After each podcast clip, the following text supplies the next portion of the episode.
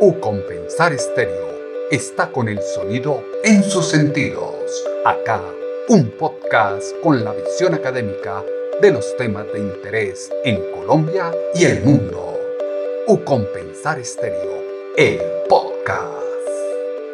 Hola, muy buenos días a todos. Presento un saludo muy especial a todas las personas representantes y directivos de consejos también de las redes académicas a nivel nacional. Las facultades que están adscritas a estas redes académicas son ciencias empresariales, contaduría pública, ingenierías, comunicación, educación y ciencias sociales. Vamos a abrir un espacio muy propicio para un diálogo de saberes en torno a la educación, los aprendizajes y la neurociencia, y que son importantes para la construcción de la sociedad del conocimiento. Hoy tendremos un diálogo muy interesante en torno a, eso de que cómo afecta el confinamiento en el aprendizaje de los adolescentes y los jóvenes. Para ello tenemos un invitado muy especial proveniente de España. Él es David Bueno, con una vasta experiencia y un conocimiento en el campo de la genética, biología, neurociencia y aprendizaje. David es doctor en biología y durante su trayectoria profesional se ha destacado como profesor de genética en las universidades de Barcelona, España y Oxford, en Reino Unido. Principalmente su trabajo se centra en la neurociencia y la relación del comportamiento humano. En el campo de la divulgación científica, ha sido especialista en impartir clases de genética y epigenética en diversos grados de biociencias, comunicación científica y neurociencias en máster y especializaciones de comunicación y neuroeducación. También ha publicado más de 50 artículos en revistas reconocidas indexadas y siete libros. Entre ellos se destaca uno muy interesante, Cerebro Flexia, el arte de construir el cerebro. Y en, en 2010 ganó el Premio Europeo de Divulgación Científica. En verdad, un mundo fascinante, el de la neurociencia, por el cual todo el mundo hoy se desafía frente a esa revolución biológica que vivimos en la actualidad. Con el doctor David Bueno se encuentra nuestro rector de la Fundación Universitaria Compensar, el doctor Marco Ginás Volpe, a quien le doy un saludo muy especial y al mismo tiempo le cedo la palabra. Doctor Ginás, muy buen día. Bueno, muchísimas gracias, eh, María Ligia. Un saludo muy afectuoso a David, que hoy nos acompaña, y claramente un caluroso eh, saludo muy especial a nuestra audiencia, que nos sigue muy atento por, por el tema que hoy nos convoca. Eh, bueno, David, hoy, hoy en día se habla mucho de la neurociencia y quisiéramos iniciar este conversatorio porque tú nos explicaras por qué es importante la neurociencia, qué impacto ha tenido en la educación y qué elementos debemos tener en cuenta nosotros, los docentes, los académicos, cuando ejercemos la función de la pedagogía. Muy buenos días, David, y bienvenido. Hola, pues muy, muy buenos días y en primer lugar agradecer a todos los implicados en que me hayáis invitado a participar en este conversatorio. Es un placer siempre compartir ideas y no solo hablar yo, sino también compartir y aprender de todo lo que después vayamos, vayamos hablando. para empezar, sobre el tema de la, de la, neurociencia, ¿por qué es importante la neurociencia en educación? A ver, yo creo que es, que es importante por un motivo que es tan, tan simple como, como ajeno había estado hasta ahora la neurociencia de la educación. El motivo simple es que aprendemos con el cerebro. El cerebro es un órgano biológico y es la sede donde se generan y se gestionan todos nuestros comportamientos. Y aprender, el hecho de aprender, de adquirir conocimientos, implica muchos, muchos comportamientos diferentes. Así que entender, entender cómo funciona el cerebro, cómo podemos mejorar los procesos de aprendizaje, cómo todo aquello que aprendemos afecta a nuestro propio cerebro. Comprender todo esto ya por sí mismo yo creo que es, es un avance muy importante en el mundo de la educación. Es lo que desde hace pues una, una década, más o menos, se ha empezado a llamar la neuroeducación o la neurociencia educativa. Es un campo reciente, básicamente porque hasta hace poco no teníamos manera de, de, conocer cómo se está activando el cerebro de forma directa, de forma no invasiva, sin modificarlo al mismo tiempo que lo estamos estudiando uh, y de forma que sea muy, muy precisa. Estos avances técnicos y científicos pues, nos están per permitiendo ver pues, bueno, cómo se activa el cerebro, por ejemplo, cuando aprendemos porque tenemos una motivación, porque tenemos un reto, porque queremos nosotros mismos superar alguna dificultad o simplemente adquirir conocimiento porque nos gusta y compararlo, por ejemplo, en cómo se activa el cerebro cuando aprendemos por obligación. Porque alguien nos está obligando, porque tenemos, bueno, una presión social para hacerlo, pero sin que nos interese. Entonces, estas diferencias yo creo que marcan muy claramente cómo deben ir avanzando, evolucionando los procesos educativos. A mí me gusta decir que desde la neurociencia no hemos venido ni para sustituir a la pedagogía, ni a la, ni a la sociología, ni a la psicología, que son otras disciplinas académicas muy implicadas también en educación. No hemos venido para suplirlo, es que no podríamos suplirlo aunque quisiésemos, que tampoco queremos hacerlo. Lo que hemos venido a hacer es aportar datos biológicos que ayuden a entender todo aquello que la pedagogía, la psicología, la sociología ya llevan décadas diciéndonos. Es entenderlo desde otro punto de vista, más biológico. Es sumar sinergias para conseguir, bueno, pues ir evolucionando la educación. Digo evolucionando porque desde la neurociencia, al menos yo lo que creo es que no debemos revolucionar la educación. Las revoluciones normalmente terminan mal. Y la educación es un tema suficientemente importante y serio como para que vayamos por el buen camino. Paso firme pero seguro. Y eso es evolución. Es ir cambiando poco a poco y a medida que vamos consolidando cambios, pensamos en los siguientes. No todo de golpe, porque entonces podemos hacer como un castillo de cartas que a la que sople un poco de viento se derrumbe todo otra vez. ¿Cuáles son algunas de las cosas que yo creo más importantes y para centrar después también algunas de las, de las preguntas que seguro que irán saliendo, cuáles son algunas de las aportaciones más importantes que, que se han hecho estos últimos 15 años? Para empezar, que aprendemos durante toda nuestra vida. La capacidad de aprender se mantiene, desde hecho, de hecho, desde antes de nacer. Antes de nacer, unas seis semanas antes de nacer, los fetos dentro del vientre de sus madres ya empiezan a aprender algunas cosas del exterior a través de las vivencias de sus propias madres, pues desde, desde ese instante hasta que envejecemos no dejamos nunca de aprender cosas nuevas. Cada etapa de la vida aprendemos unas cosas ligeramente diferentes. Y a veces, en la adolescencia y la juventud, por ejemplo, es más fácil aprender que cuando llegamos a la adultez. Después lo disimulamos porque hemos aprendido estrategias para aprender y parece que seguimos aprendiendo igual de rápido que un joven, aunque nos cuesta un poquito más. Pero aprendemos siempre. ¿Por qué aprendemos? Todo lo que nuestro cerebro considera útil, y después hablaré un poquito de qué significa esto de útil, pero todo lo que nuestro cerebro considera útil lo almacena en conexiones entre las neuronas, entre las células que lo forman.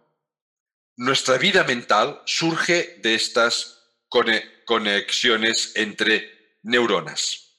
Esto es muy importante. Es, es un ciclo. Todo lo que aprendemos genera conexiones. Nuestra vida mental nuestra forma de relacionarnos con nosotros mismos y con el entorno surge de estas mismas conexiones. Lo que significa que todo lo que aprendemos, de alguna forma, está influyendo en cómo somos. en cómo nos percibimos a nosotros mismos, en cómo percibimos nuestro entorno y en cómo nos relacionamos con las demás personas. De ahí la importancia crucial de la educación. La educación está no solo dando conocimientos, sino forjando la sociedad del futuro según como las personas que ahora son niños o jóvenes están construyendo su propio, su propio cerebro. Todo lo que aprendemos forma conexiones, pero el estado emocional con que estamos adquiriendo conocimientos es también crucial.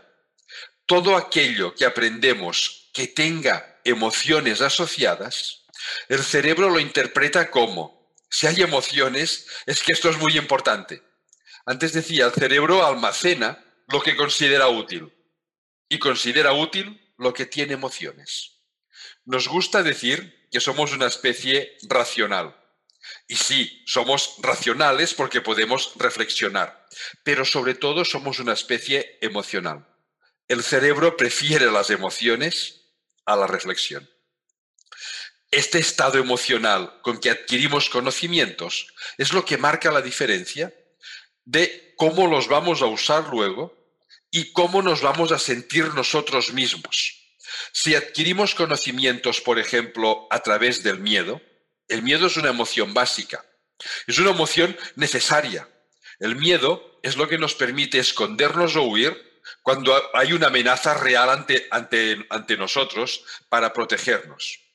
Pero aprender con miedo lo que hace es que nuestro cerebro mezcle conexiones de lo que estamos aprendiendo con conexiones de miedo.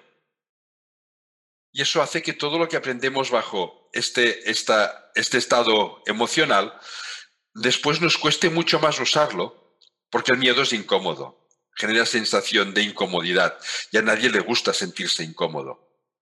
Personas menos transformadoras, menos proactivas, porque son más propensas a sentir miedo ante cualquier cosa que suceda en su entorno.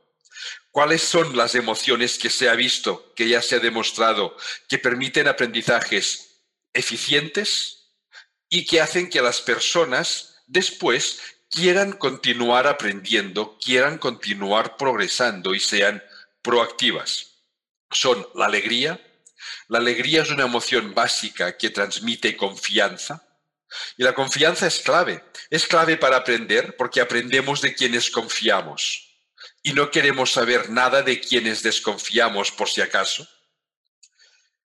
Y después, la otra emoción clave para aprendizajes que sean fructíferos en el futuro es la sorpresa, la curiosidad.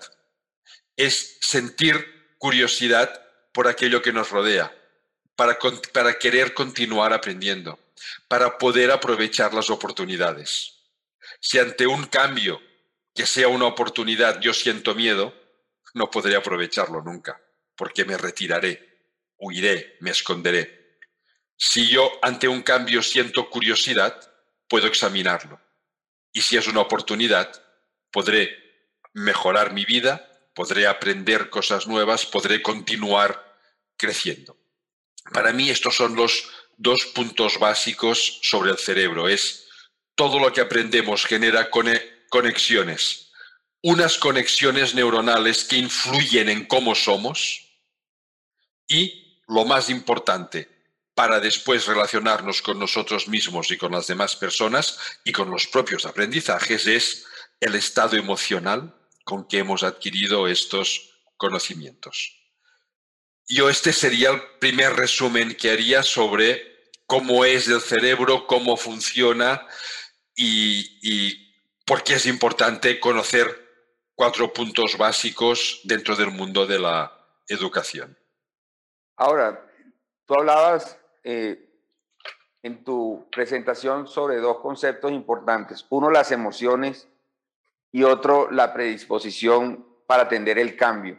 Nosotros eh, llevamos muchos meses, más de un año, viviendo unas circunstancias eh, difíciles, circunstancias que no son solamente propias de nuestro país, y no son globales. ¿Cómo ha impactado el confinamiento a los a los jóvenes. ¿Cómo ha reaccionado eh, eso emocionalmente? ¿Cómo ves tú el impacto que va a salir de toda esta nueva experiencia en un cambio que no esperábamos? A ver, yo lo primero que diría es que a largo término no sabemos cómo irá, porque por suerte no había pasado nunca nada parecido. Entonces no tenemos estudios para saber dentro de 10 años qué habrá cambiado. Lo que sí sabemos es que ahora, actualmente, que hace 14 o 15 meses que empezó todo, no hace más, solo 14 o 15 meses, sí sabemos que se han producido cambios importantes en muchos jóvenes, en muchos adolescentes y en muchos jóvenes. Básicamente, ¿cuál es la situación? La situación es que eh, somos una especie social, nos gusta socializar, nos gusta estar con otras personas. Y eso es algo que hemos, lo comprobamos todos los, los días. Cuando, no sé, a media mañana queremos descansar un poco de trabajar y nos vamos a tomar un café, café de Colombia, por supuesto, que es el más bueno que hay. Y no lo digo porque sí, lo digo porque es el que más me gusta a mí, ¿no? Pero, ¿qué es lo más habitual? Decir a los compañeros de trabajo, ¿alguien viene a hacer un café? O la hora del almuerzo. Ah, si podemos compartir el almuerzo con alguien, comer junto a otra persona, estamos mucho más a gusto que si lo hacemos solos. ¿Por qué? Porque somos una especie social y el hecho de estar con otras personas nos provoca sensación de bienestar y disminuye el estrés. Estamos acompañados, nos sentimos a gusto. Incluso el contacto físico, el hecho de encajar la mano cuando saludamos a alguien, encajar la mano, algo que ahora no podemos hacer, este hecho de notar la fuerza de la otra persona, notar el calor de su mano, eso nos relaja, nos provoca sensaciones de tranquilidad. Sabemos que podemos confiar en esa, en esa persona. ¿Qué sucede con las restricciones y los confinamientos? Que una parte muy importante de este contacto social no lo podemos hacer. Y eso lo estamos notando todos, los niños, adolescentes y jóvenes y los adultos. Pero quien más lo nota quien más lo nota y con diferencia son los adolescentes y los jóvenes. Por un motivo. Y es que es la edad, la edad de la adolescencia y la primera juventud, es la edad en la que el cerebro busca con más anhelo, con más ansias, socializar con otras personas. Básicamente con personas de su misma edad. La adolescencia y la juventud es una etapa clave para la vida humana. Dejamos atrás la infancia, en que dependíamos de todo y para todo, de los adultos, de nuestros padres, para llegar a la edad adulta donde dependeremos solo de nosotros mismos. Claro, no solo de nosotros mismos, dependeremos de nosotros mismos y de nuestros compañeros, de la red social que hayamos tejido. Y se teje esta red social durante la adolescencia y la juventud. Es la época de hacer los grandes amigos, las amistades que te van a durar, no digo toda la vida, pero sí muchísimo tiempo. ¿Qué sucede? El cerebro joven, adolescente y joven, busca socializar con sus compañeros y no pueden hacerlo, o no tanto como quisieran. Muchas de las clases son ahora online, digitales, ah, no pueden salir a la calle a hacer un partido de, de básquet en una cancha de baloncesto, no pueden socializar tanto como, como su cerebro les llevaría a hacer. Y eso provoca un desequilibrio. El cerebro busca socializar y no dejamos, no dejamos que lo hagan. No es una crítica a las restricciones. Mucho peor hubiese sido que hubiese habido muchas más víctimas mortales por más contagios. ¿Vale? No es una crítica a las restricciones. Tal vez es una crítica a que no hemos valorado bien el impacto que iban a tener. Pero lo que se produce es que el cerebro busca socializar, no pueden hacerlo, y esto genera un desequilibrio. Y cuando hay un desequilibrio de este tipo, hay una zona del cerebro que se llama amígdala. Es una zona muy interna, está casi en el centro y muy primitiva desde el punto de vista evolutivo, la amígdala es la que genera las emociones. La amígdala en estas situaciones se activa muy intensamente en modo amenaza. Es una amenaza para ellos. Racionalmente ya vemos que no lo es, pero es que la amígdala no es racional, es emocional. Y se activa en modo amenaza. Necesito socializar y no puedo hacerlo. ¿Qué va a pasar? No puedo tejer la red social que después me va a apoyar cuando yo sea adulto. Claro que si lo pensamos racionalmente, esta red social la van a tejer más tarde. Pero es que las emociones no son racionales son emocionales, son impulsivas. Esta sensación de amenaza puede llevar a dos sitios diferentes. A ver, primero, no todos los jóvenes lo viven de la misma manera. Hay un componente genético. Hay algunas personas con más predisposición a que se active la amígdala en modo amenaza y hay personas con menos predisposición. Pero es una predisposición, se suma a otros factores, por ejemplo, familiares. No es lo mismo vivir en un entorno familiar que te apoye y que se sienta razonablemente cómodo. Nadie está cómodo con la situación actual, ¿no? Pero razonablemente cómodo no es lo mismo que estar en un entorno familiar donde hayas perdido a seres queridos, donde hayas visto que a lo mejor el empleo de tus padres peligra o se han quedado sin empleo por la situación. Eso marca muchas diferencias. No es lo mismo tener una buena conexión del ordenador para poder recibir clases en línea que no tenerla. Todo eso se añade, suma hacia una dirección o hacia otra. Lo importante es que la amenaza está ahí, la sensación de amenaza está ahí, y hay dos maneras de responder ante ella. Una es a través del miedo, volvemos al miedo, el miedo es una emoción básica, primordial. Ante una amenaza, una alternativa es escondernos o huir, y eso es lo que hace el miedo. Pero claro, ante una pandemia, ¿a dónde huimos? No hay dónde huir. ¿Dónde nos escondemos? No hay dónde esconderse. Y eso es lo que lleva a algunos adolescentes y jóvenes hacia la tristeza, el abandonamiento de sí mismos, la depresión incluso se ha visto que hay un incremento muy importante de adolescentes y jóvenes con sensaciones de soledad, de tristeza e incluso de depresión. Este es un extremo. Y hay otras personas que ante la sensación de amenaza responden con ira. La ira es otra emoción básica que lleva a la agresividad defensiva. No es violencia. Después lo podemos convertir socialmente en violencia. Es una agresividad para defenderte de la amenaza. Me defiendo para protegerme. Pero claro, esta ira a nivel social fácilmente cruza la frontera hacia violencia. Y también se ha detectado en muchas ciudades del mundo un incremento de casos de violencia entre jóvenes precisamente impulsados por esto.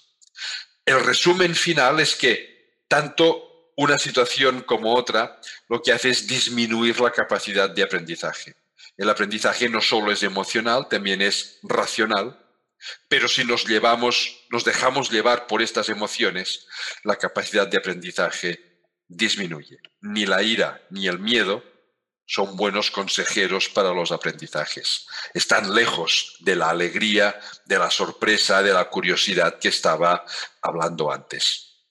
Lo más importante en la situación actual, yo creo que es preocuparnos por el estado emocional de nuestros alumnos.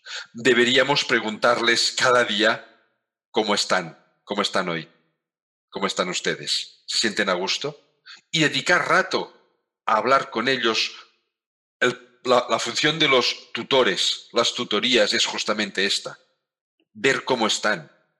Incluso hacer, iba a decir, juegos online, en línea, para que se animen, para que esta sensación de soledad y tristeza disminuya.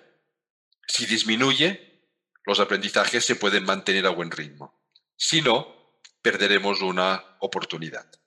A la larga, dentro de dos, cuatro, seis, diez años, cuanto menos lo hayamos sufrido ahora, mejor, pero no sabemos hacia dónde irá porque, por suerte, por suerte, una situación como la actual no se había producido nunca. Una de las, de las inquietudes eh, que han manifestado los, los docentes que están participando eh, de esta charla es cómo aprende el cerebro y si hay diferentes formas y si las personas tienen diferentes formas de aprender. ¿Qué nos puedes contar sobre este aspecto, David? Cada persona tiene sus ah, formas de aprender preferidas, pero todos aprendemos más o menos de la misma manera. A ver, sí que cada persona hay personas que, bueno, que, prefieren pues ah, leer un texto, personas que prefieren ver un esquema, personas que prefieren estudiar solas y personas que prefieren estudiar con compañeros. Pero, pero las diferencias son pequeñas. Hay algunos puntos básicos que son comunes a todas las personas en todo el mundo, que por lo tanto no son culturales. No es que en Colombia se, prefiera un tipo de, aprendizaje y a lo mejor en otro país del, mundo, en, Francia o en Australia, se prefiera otra forma. Son biológicas, son formas biológicas de aprender. La primera son los aspectos emocionales que ya comentaba antes. Estos aspectos emocionales que deben estar presentes siempre. Cuando nos preparamos una clase, es muy importante saber qué les queremos decir, por supuesto, pero igualmente importante es cómo se lo vamos a decir, cómo despertaremos su interés, cómo, generar, cómo les ayudaremos a generar motivación. No se trata de que siempre les estemos motivando nosotros, se trata de que les ayudemos a que encuentren sus propias motivaciones. ¿Cómo vamos a estimular confianza entre ellos? Cómo vamos a despertar curiosidad. ¿Es tan importante esto? De hecho, yo creo que es más importante, pero esto es una visión muy personal. Al menos es tan importante esto como qué les vamos a enseñar en esa clase, en esa sesión, ese día. Esto es un, un aspecto que es común en todos los aprendizajes. Y después hay otro, que es el aspecto socializador. Antes hablaba, somos una especie social. Se ha visto que cuando aprendemos con otras personas, cuando aprendemos de forma colaborativa, de forma colaborativa, no es todos haciendo lo mismo. De forma colaborativa es un grupo, nos hemos planteado un objetivo de aprendizaje y cada uno prepara una parte para alcanzar ese objetivo de aprendizaje. Y el momento en que ponemos en común lo que hemos hecho todos, ahí, ahí hay un aspecto socializador importantísimo, un aspecto de valoración personal. Mis compañeros valoran lo que yo he hecho, porque es importante para ellos, y yo valoro lo que han hecho mis compañeros, porque es igualmente importante para mí. Y estas valoraciones mutuas son muy motivadoras, provocan sensaciones de placer que nos estimulan a continuar aprendiendo. Además, cuando estamos en estos contextos sociales, es cuando se activan más zonas diferentes del cerebro simultáneamente. Y eso es lo que permite que cualquier aprendizaje que adquiramos en estas condiciones se quede, quede implantado en muchas más zonas de nuestro cerebro, por lo que va a resultar mucho más, va a quedar mucho más fijado y al final va a resultar mucho más eficiente cuando lo vayamos a utilizar. Yo creo que estos serían dos de los aspectos claves comunes a todos los sistemas de aprendizaje. Y a partir de ahí, cada profesional de la educación debe encontrar su propio método. No hay recetas. En educación no hay recetas. No es como hacer, no sé, un pastel de queso. A mí me gusta mucho el pastel de, de queso. ¿eh? No sé si se hacen en Colombia o no, lo desconozco, pero no es como una receta de cocina que añades pues 200 gramos de queso ah, del que sea y 100 gramos de azúcar y dos yemas de huevo y lo mezclas todo y sale un pastel buenísimo, la educación no es esto. La educación depende también de cada profesional. Si a mí se me da bien, por ejemplo, dibujar, ah, pues puedo centrar parte de mi docencia en dibujar. Si a mí se me da bien contar historias, pues lo aprovecho. Es decir, cada educador, dentro de esto general, debe encontrar su propia manera de comunicarse con sus alumnos. Correcto.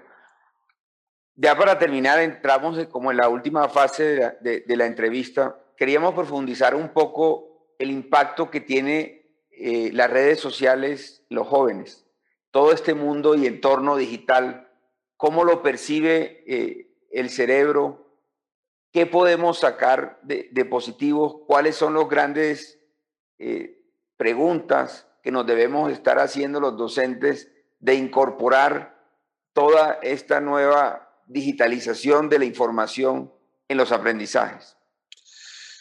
La tecnología digital, como cualquier tecnología, tiene dos vertientes, la positiva y la que no es tan positiva, para no decir que es negativa. A ver, ¿Cuál es la, positiva?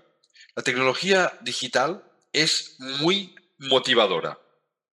Es muy motivadora porque es muy fácil sentir curiosidad por lo que tú estás viendo a través de una pantalla. Puedes encontrar información con mucha rapidez y con mucha facilidad. Y si la información que encuentras no te interesa, solo pasando el dedo, la apartas literalmente pasando el dedo la apartas y encuentras otra información que a lo mejor sí que te interesa. Y eso es lo que mantiene el cerebro activo, muy, muy activo. Desde este punto de vista, todas las tecnologías digitales son útiles en educación. ¿Cuál es o cuál puede ser el problema? Precisamente es que son tan motivadoras que pueden provocar adicción. Lo importante no es enseñarles a nuestros alumnos cómo usar unas aplicaciones o unos programas determinados. Saben más que nosotros. La juventud sabe más que los adultos. Así que no nos preocupemos por enseñarles cómo funciona. Hay que enseñarles a gestionar la tecnología digital. Esto es, ahora me es imprescindible, la uso. Ahora me es útil, decido. Ahora no me hace falta, la aparto. Y eso ese, es, el gran reto, es enseñarles a gestionar. Y eso lo hacemos a través de nuestro ejemplo. Si cuando estamos en clase, por ejemplo, nosotros tenemos nuestro celular, yo lo tengo ahora aquí para ver la hora y no charlar demasiado, que hablo mucho yo, ya lo habéis visto, ¿no? Pero si tenemos el celular al lado y cada vez que recibimos un tweet, un WhatsApp o lo que sea, lo miramos, ¿qué estamos transmitiendo a nuestros alumnos? Lo que sale por aquí es mucho más importante que el hecho de estar juntos.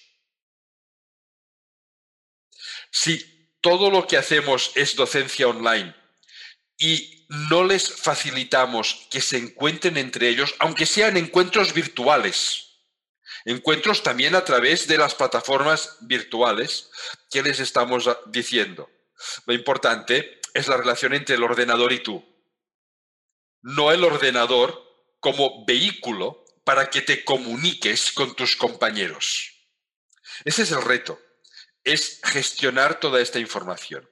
Y después hay otro reto, y es qué conocimientos debemos transmitir ahora hasta que no había, o mientras no había tecnología digital, el acceso a la información era limitado.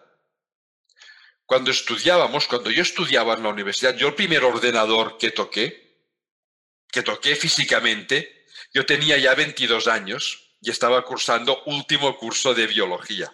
Antes no existían los ordenadores, al menos no ordenadores suficientemente e-, económicos como para poderlos tener y usar. Antes, cuando estudiabas, ¿qué tenías? Un libro y como mucho los apuntes que habías tomado en clase. debías recordar muchas cosas porque el acceso a la información era difícil. Ahora esto ha cambiado. Ahora el acceso a la información es tremendamente fácil. Con un solo clic, con el celular, con una tablet, con un iPad, con un ordenador, accedemos a cualquier conocimiento de la humanidad, a todos los conocimientos que tiene almacenados la humanidad. Por lo tanto, ya no es tan importante recordar muchas cosas. Hay que recordar cosas, por supuesto, pero ahora la balanza se ha inclinado hacia el otro lado. Ya no es tan importante recordar mucho, recordar lo suficiente pero no mucho, sino sobre todo saber usar lo que sabes, saber buscar lo que no sabes. Y para saber buscar lo que no sabes es saber identificar qué necesitas saber para hacer cualquier tarea. Esto es algo menos de conceptos y trabajar más lo que son los procedimientos, las habilidades y las competencias. Utilizar lo que sabemos, saber identificar lo que no sabemos y saber dónde buscarlo cuando nos haga falta para continuar asumiendo los retos que la vida nos vaya planteando. Yo creo que esos son los dos puntos de digitalización que debemos tener, tener presentes. Cómo la gestionamos y cómo equilibramos la balanza para que lo puedan usar de forma, de forma sensata. Bueno, una pregunta un poco retadora y tengo un poco de presión para, para hacerla de, de, la audiencia que te está escuchando. Dicen, eh, planteémosle un problema que de pronto lo saca de su zona de confort y, y, de alguna manera eh, tratamos de, de, construir sobre su experiencia en una pregunta que se están haciendo los colombianos hoy en día. Más del 27% de la población en Colombia hoy ni trabaja ni estudia. Es una población completamente desconectada de la comunidad, de la sociedad. ¿Qué pensamiento te inspira esta problemática y cómo nos puedes guiar para poder reconectar a estas personas, a la comunidad, a la sociedad, hacerlas productivas, darles un espacio? ¿Cómo sería ese camino? A ver, el primer sentimiento que me inspira es de tristeza profunda, porque eso no solo sucede en Colombia, sucede en España también. El porcentaje a lo mejor es un poquito más bajo, pero no mucho más bajo. Es algo que está sucediendo en muchos, en muchos países. Es esta desconexión de los jóvenes con, con el entorno de aprendizaje. Yo creo que lo primero es entender por qué pasa esto. Y uno de los motivos principales es el, es el siguiente. Aprender, el hecho de adquirir conocimientos nuevos, es un instinto biológico. No podemos evitar aprender cosas. Eh, cuando ahora estamos hablando y estamos todos aprendiendo cosas. Cuando hablamos con otra persona, cuando estamos leyendo un libro, escuchando la radio, aprendemos siempre cosas. No lo podemos evitar. Aprender es un instinto biológico. Y todos los instintos biológicos están asociados a sensaciones de recompensa, de placer y de bienestar. Comer es un instinto básico para sobrevivir y por eso después de comer nos sentimos a gusto. Estar con otras personas, porque somos una especie social, nos gusta. ¿Por qué? Porque es un instinto básico. Aprender es un instinto básico y provoca placer en los niños y las niñas. Se ha estudiado en niños y niñas. Se ha visto que cuando una niña o un niño aprende una cosa y lo más importante, ve que es reconocida por su entorno, ve que su entorno valora en positivo el esfuerzo que ha hecho para aprender eso, dentro de su cerebro se provoca una descarga de un neurotransmisor, las moléculas que unen las neuronas entre ellas, un neurotransmisor que se llama dopamina hay más de media docena de neurotransmisores, cada uno con, funciones diferentes. La dopamina está especializada en placer, motivación y optimismo. Dentro de nuestro cerebro, placer, motivación y optimismo están juntos a través de la dopamina y de algunas regiones cerebrales también, ¿no? Bueno, pues cuando aprenden algo y ven que su entorno valora, reconoce el esfuerzo que han hecho, se produce una descarga de dopamina tan importante, notan tanto bienestar y tanta motivación que rápidamente buscan otra cosa para aprender, para volverse a sentir a gusto. Es eso que hacen los niños cuando llegan a casa. Papá, papá, mamá, mamá, ¿sabes qué hemos hecho hoy en el cole? Y te lo cuentan con toda su ilusión, porque saben que tú dirás, ah, sí, y qué bonito. Y es la recompensa. Bueno, a medida que vamos avanzando en el sistema educativo, estas recompensas a veces tienden a desaparecer. Sustituimos el qué bien que lo has hecho por una nota numérica no es una crítica a las notas numéricas, son necesarias. Es una crítica a solo valorar las notas numéricas. Hay alumnos brillantes que siempre sacarán buenas notas, siempre se verán recompensados. Y hay alumnos que les cuesta más, que no sacarán tan buenas notas y que no se verán recompensados. A no ser que valoremos no solo el resultado final, sino también el proceso de aprendizaje, el esfuerzo que han realizado para llegar donde han podido llegar, sea mucho o sea poco. Es el esfuerzo. Si no valoramos este esfuerzo, el aprender y este placer por aprender se disocian y se separan. Y eso es una de las causas principales de abandono escolar los adolescentes y jóvenes que llegado un momento en que ya nadie les obliga, deciden no estudiar nunca más. Pero es que su nivel de desmotivación es tan alto que incluso les cuesta encontrar empleo. Cuando, a ver, yo no es que dé empleo a nadie, pero sí que selecciono alumnos para hacer trabajos conmigo, tesis doctorales. Cuando viene un alumno y le noto chispa, motivación, curiosidad, aunque tenga peores notas, me quedo ese. Si me viene un alumno que viene porque toca, porque no sé qué más de hacer, pero sin una motivación específica, y eso lo notamos todos, es la que no me quedo. Progresará mucho más el que esté motivado que el otro. Cuando estos alumnos que han disociado aprender y motivación llegan al mercado laboral, les cuesta mucho más encontrar empleo. Por este mismo motivo. Y les cuesta mucho más generar su propio empleo, porque han perdido la motivación por seguir creciendo ellos como personas. ¿La solución cuál es? Es que no pierdan esto durante toda la etapa educativa, es mantener siempre bien unidos, aprender a motivación, a curiosidad, a placer, a recompensa, mantenerlo bien unido.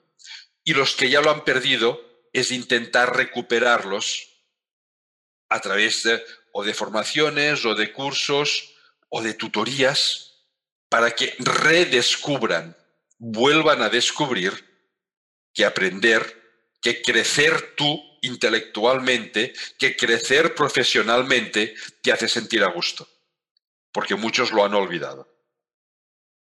Bueno, muchísimas gracias David por esta conferencia inspiradora. Le doy ahora la palabra a María Ligia para el cierre del programa. Nuevamente un fuerte abrazo desde Colombia y muchas gracias de estar con nosotros y realmente inspirarnos y motivarnos para seguir en este camino de la educación y la formación transformadora.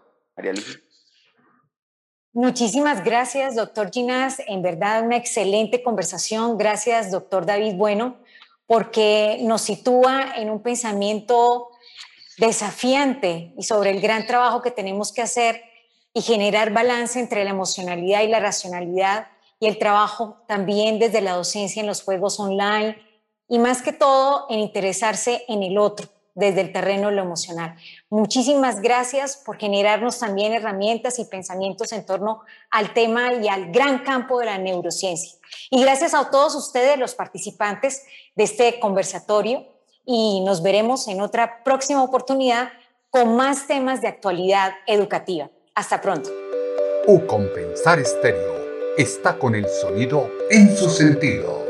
Acá, un podcast con la visión académica de los temas de interés en Colombia y el mundo. Ucompensar Estéreo, el podcast.